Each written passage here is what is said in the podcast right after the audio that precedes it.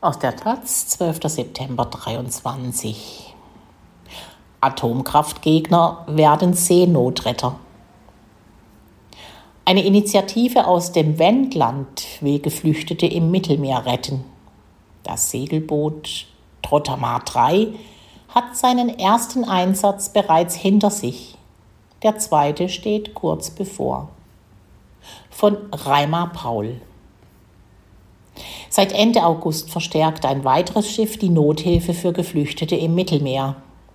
An Bord des Segelbootes Trottamar 3 das am 25. August erstmals im sizilianischen Hafen Licata ablegte, sind sechs Aktivistinnen aus dem Wendland.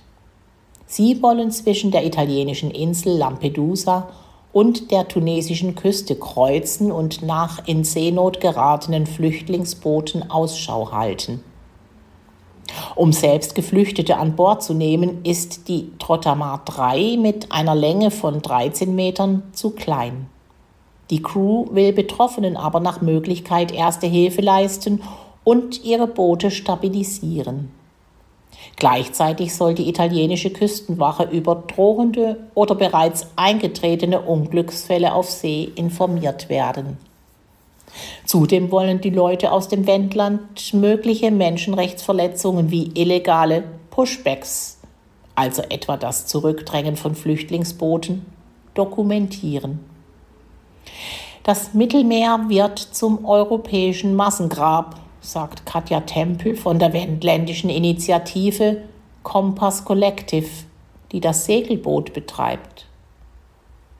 Tatsächlich sind seit 2014 mehr als 28.000 Menschen auf ihrer Flucht über das Mittelmeer ertrunken. Mehr als 2200 allein seit Anfang dieses Jahres.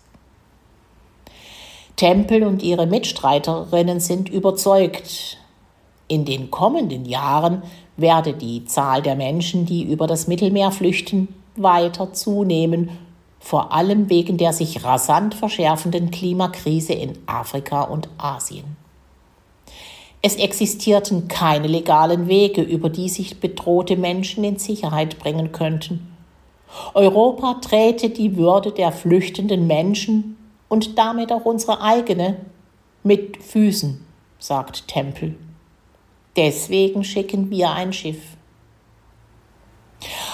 Aber ist das überhaupt sinnvoll, ein kleines Segelboot loszuschicken, wenn gleichzeitig viel größere Schiffe von professionelleren Organisationen auf Rettungsmissionen unterwegs sind? So viele Schiffe seien es ja gar nicht, halten die Aktivistinnen dagegen. Sie berichten von zunehmenden Schikanen durch die italienischen Behörden und verweisen darauf, dass diese in der Vergangenheit die Aurora von Sea-Watch, die CI4 und die Open Arms für jeweils 20 Tage festgesetzt und mit empfindlichen Geldstrafen belegt haben.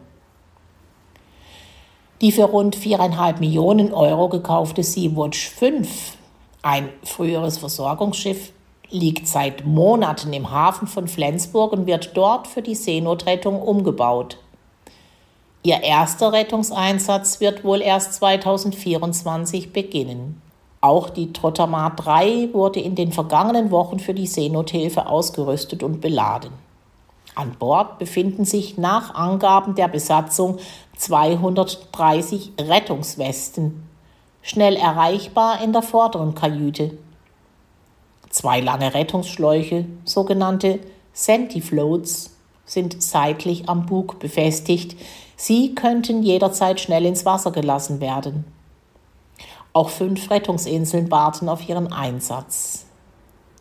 Ebenfalls mit dabei sind 300 Liter Trinkwasser in Halbliterflaschen und Müsliriegel als Notfallverpflegung für Geflüchtete auf dem Wasser. Von der ersten Einsatzcrew im Alter von 28 bis 67 Jahren haben zwei Mitglieder bereits Erfahrung auf Schiffen der Organisation Sea-Watch und Sea-Eye gesammelt. Auch die anderen verfügen über Segelerfahrung. Sie bringen ihr Know-how als Techniker, Rettungsbootfahrer oder Koch ein. Zusätzlich ist eine Italienerin mit an Bord, Sie soll die Kommunikation mit der italienischen Küstenwache erleichtern. Matthias Wiedenlüppert ist der Skipper. Er und die ebenfalls im Wendland lebenden Katja Tempel und Jan Becker haben Kompass Collective gegründet. Tempel und Wiedenlüppert waren nach eigenen Angaben davor auf Fluchtrouten zu Land unterwegs, um Menschen auf dem Weg zu einem sicheren Ort insbesondere durch medizinische und Hebammenhilfe zu unterstützen.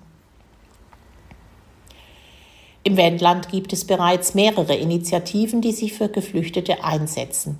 So wies ein Freundeskreis Mittelmeer mit Traueranzeigen und einer Trauerfeier auf dem Dannenberger Marktplatz auf rund 35.000 tote Geflüchtete hin, die auf dem Weg nach Europa gestorben sind viele davon bei der Überfahrt im Mittelmeer.